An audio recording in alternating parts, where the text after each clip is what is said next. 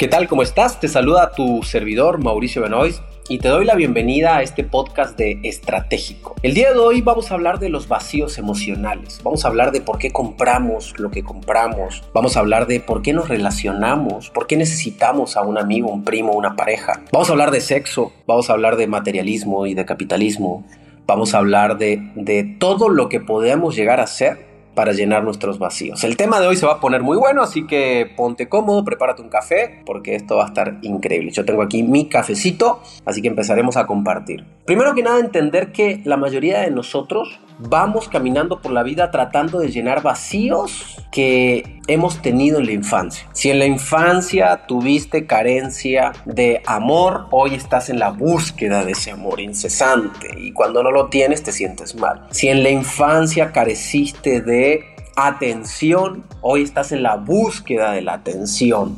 Por ejemplo, yo desde chiquito tuve muy poca atención de mi papá. ¿A qué me dedico hoy? Soy comunicador que estoy buscando atención, ¿vale? Entonces, al fin y al cabo, los traumas nos hacen elegir hasta las carreras a las cuales nos dedicamos. Los traumas nos hacen elegir la manera en la que vivimos, el tipo de vida que tenemos. Si sufriste mucho de chico, infancia, eh, por problemas de dinero, probablemente, y te dolió mucho, probablemente hoy tienes dinero o estás en la búsqueda de ese dinero porque es para llenar un trauma. Entonces entender que al fin y al cabo casi todo lo que hagamos en el día es llenar un vacío, casi todo lo que hagamos en el día.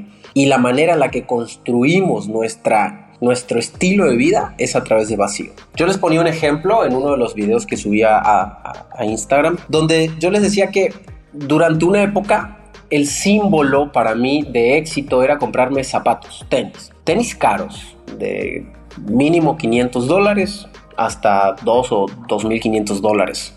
Porque era la manera de sentirme poderoso. Cuando yo era chiquito, para mis papás comprarme unos zapatos era todo un show. Yo me acuerdo que le tenía que decir prácticamente seis meses antes a mi papá, necesito un par de zapatos y mi papá seis meses antes tenía que ponerse a, organizar sus finanzas para seis meses después comprarme los zapatos. Nosotros trabajábamos, mi papá, tenía una papelería en, eh, en el centro de la ciudad, en Resistencia Chaco, Argentina. Entonces yo todos los días estaba en el centro, todos los días de mi vida, la infancia me las pasé en el centro de la ciudad. Y yo, yo iba durante seis meses a ver esos zapatos, esos tenis que me iba a comprar seis meses después. O sea, era increíble porque yo seis meses miraba los tenis. Me acuerdo mucho unos fila blanco con unas líneas que decía fila, fila, fila, fila, fila, fila, fila. Entonces eso generó un trauma en mí. Eso generó el trauma de, la de necesitar un zapato para sentirme aceptado. Yo sentía que a través de esos zapatos me aceptaban en la escuela, las chicas me miraban. Yo sentía que a través de esos zapatos sucedían cosas. Es como la capa de superhéroe. Me pongo la capa y ahora soy un superhéroe, ¿no? Lo que sienten los niños cuando se disfrazan. Entonces soy de adulto, no me doy cuenta, vivo en la inconsciencia, vivo en la masacuata y voy simplemente disfrazándome, utilizando esos disfraces para sentirme valioso ante la vida. Obviamente, cuando me doy cuenta de eso, hace aproximadamente tres años, dije, oye, ¿qué estoy haciendo? O sea, estoy utilizando capas de superhéroe para sentirme superhéroe, porque ahora voy y me compro un zapato de dos mil dólares y me siento chingón. Entonces salgo a la calle y me siento bien. Y voy a un entrenamiento, un curso o a una empresa y me miran los zapatos y me chulean. Y me encanta que me chuleen los zapatos. Entonces sé que son zapatos muy difíciles de alcanzar para muchas personas y eso me hacía sentir bien. Y digo, me hacía en tiempo pasado. Cuando hago conciencia de eso me doy cuenta que estoy trabajando bajo máscaras superficiales de llenar vacíos. Lo único que estoy buscando es llenar mi vacío, llenar mi vacío, llenar mi vacío. Y así podemos tomar múltiples ejemplos. Ahora estaba haciendo un live hace poco en Instagram y una persona me decía, Mau, me acabo de dar cuenta que eso me pasa a mí. Yo leo, leo, leo, leo, leo para cuando me siento con las personas en una mesa a tomarme una cerveza o lo que sea, pues yo siempre tengo un tema importante de conversación que sacar y eso me hace sentir inteligente. Entonces esta persona está llenando un vacío en la cual no se siente competente por algún trauma que habrá tenido de pequeño. Entonces hoy trata de ser una persona culta y estudiar para llenar ese vacío de sentirse competente. Entonces en el momento en, la que, en el que esta persona no sienta, no llene ese vacío, se va a sentir mal. Lo mismo pasa conmigo. En el momento en que yo no pueda comprarme unos zapatos, me, vas a sentir, me, hubiera hecho eh, sentir mal. Lo mismo pasa con las relaciones. O sea, buscamos una relación para llenar un vacío de eh, ausencia. Entonces, si tuviste una mamá ausente, entonces buscas una pareja que sea muy presente. Y así vamos por la vida llenando vacíos, vacíos, vacíos y muchos más vacíos. Y se vuelve en una miseria. Se vuelve en una vida miserable porque siempre estás en la necesidad de. ¿Por qué se vuelve en una miseria? Pues fácil porque tienes que, necesitas eso para poder vivir. O sea, necesito los zapatos, necesito estudiar, necesito leer, necesito ganar dinero, necesito, necesito, necesito, necesito. Y ese necesitar se transforma en un vacío. Y el problema está cuando, bueno, los problemas existen en ambos lados. Por un lado, cuando no lo puedes obtener, sufres porque no lo tienes, ¿vale? Ejemplo, necesito una casa grande, necesito tener dinero, necesito tener carros de lujo, necesito tener zapatos, necesito cosas materiales, tener una lancha, necesito tener un web runner, necesito tener un racer, necesito, necesito, necesito. Cuando no lo puedes comprar, empieza un dolor muy profundo y empiezas hasta a cuestionarte de que, oye, ¿seré capaz o no seré capaz? Y empiezas a formar una identidad a lo mejor muy, muy débil muy débil, no de vulnerabilidad, sino de autoflagelación. Te empiezas a autoflagelar te empiezas a lastimar a ti mismo porque te sientes que no eres capaz de poder tener eso que quieres tener. Y eso pasa con muchos emprendedores. La mayoría de la gente empieza el emprendimiento con un sueño financiero. Quiero una mejor casa, quiero viajar, quiero comprarme, quiero tener estos autos, quiero, quiero, quiero, quiero, quiero. Y empieza el camino del emprendimiento y no, de repente no le funciona. Y al no funcionar le empieza a autoflagelarse porque como necesita eso para validarse, o sea, necesita esa casa, ese carro, ese lujo, ese viaje, esa tarjeta de crédito American Express, sea, la necesito para ser, parte de algo del cual no soy, empieza a autoflagelarse. Y por otro lado, que es lo que a mí me tocó vivir en mi vida, es, oye, ya tengo el dinero, entonces empiezo a consumir. Entonces está el que no lo logra y se autoflagela, y está el que sí lo logra y empieza a consumirlo. Pero ¿qué pasa? Empiezo a consumirlo y me compro un carro, me compro otro, me compro los zapatos y voy y me compro otro más caro y luego me compro una casa más grande y luego voy y me compro o me pago el viaje a otro lugar y luego otro lugar y luego otro lugar y llega un punto donde empiezo a vivir solamente dependiendo de aquellas cosas que me pueda comprar. Todas esas cosas que me puedan comprar me generan un shot de, de adrenalina y vivo la vida consumiendo eso. El problema radica en punto número uno. Si esas compras te llevan después a un estado financiero de no tener porque te excediste en tus gastos financieros. Ahí puede venir un problema. O el problema número dos, que puede ser el más grave cuando te va muy bien en los negocios, que es ya no hay nada que me llene. Yo tuve conversaciones, he tenido conversaciones con Maradona, he tenido conversaciones con Julio César Chávez, el mejor boxeador de la historia, el mejor jugador de fútbol de la historia, conversaciones privadas, uno a uno y el problema de ellos es que cuando obtuvieron todo lo financieramente que, o sea, eh, financieramente todo lo que pudieran haber tenido, en ese preciso momento empezaron a buscar muchas más cosas y empiezas a buscar cosas muy allá afuera.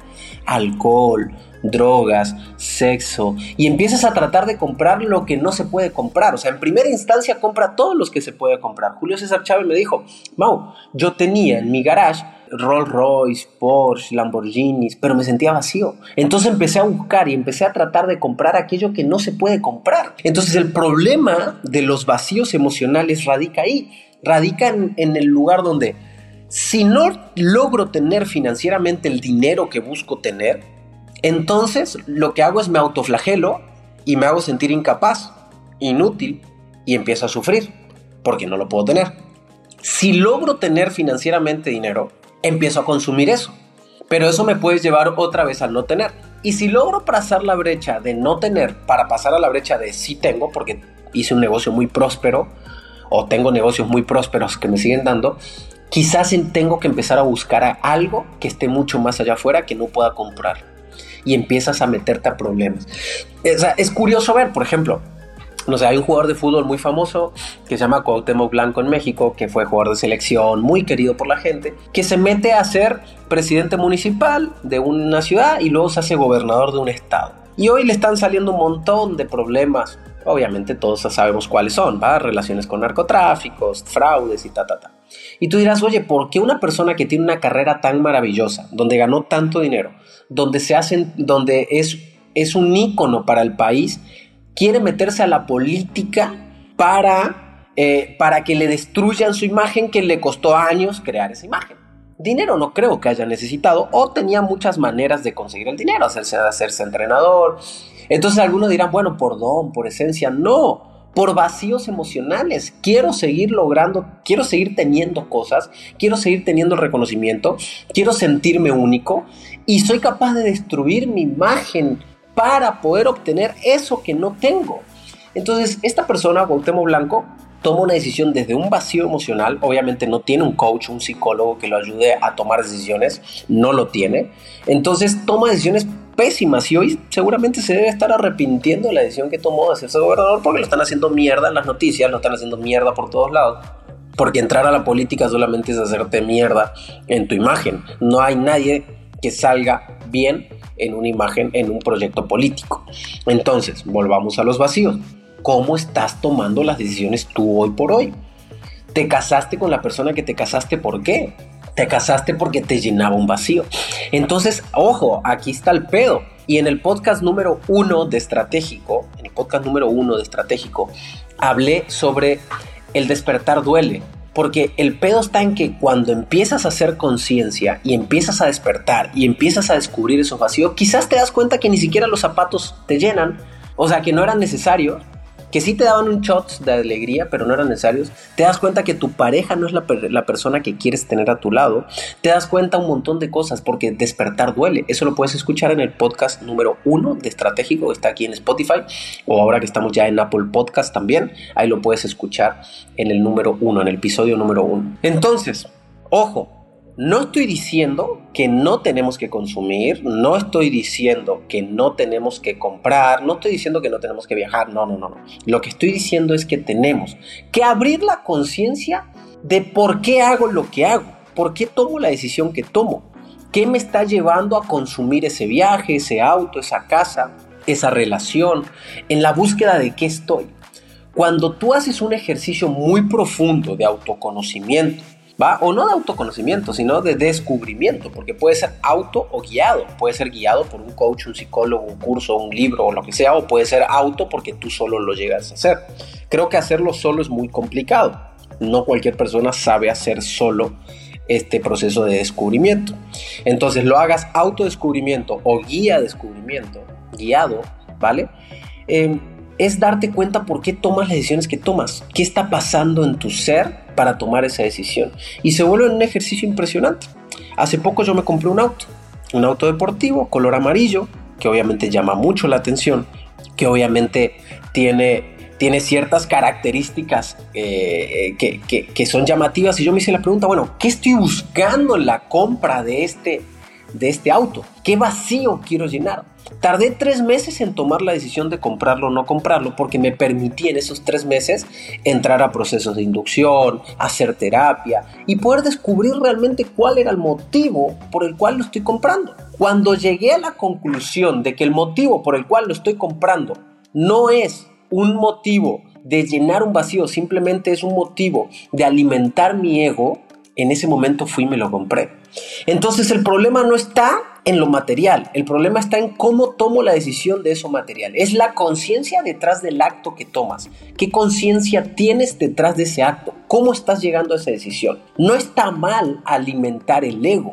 No está mal llenar, nuestros, llenar nuestro ego de cosas materiales mientras no sea solo para alimentar el vacío.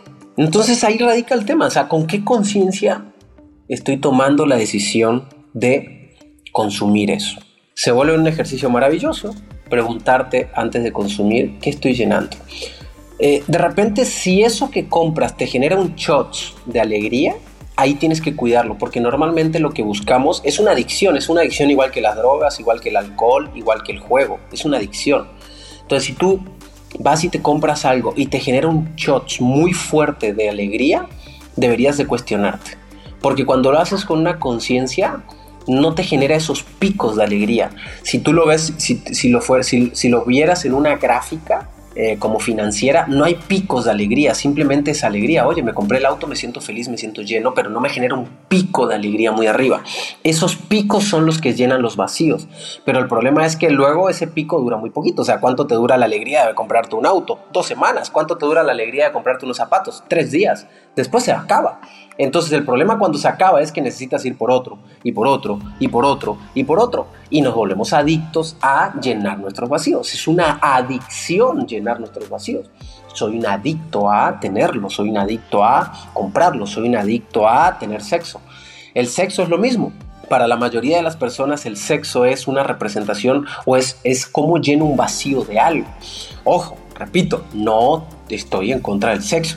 Estoy a favor del sexo cuando lo hacemos desde el amor profundo, desde un cariño. Y no me refiero al amor hacia la otra persona, porque puedo tener un sexo casual con alguien sin amar a esa persona, pero lo puedo hacer desde una conciencia de amor conmigo mismo. Eso ya sería una decisión muy personal tuya.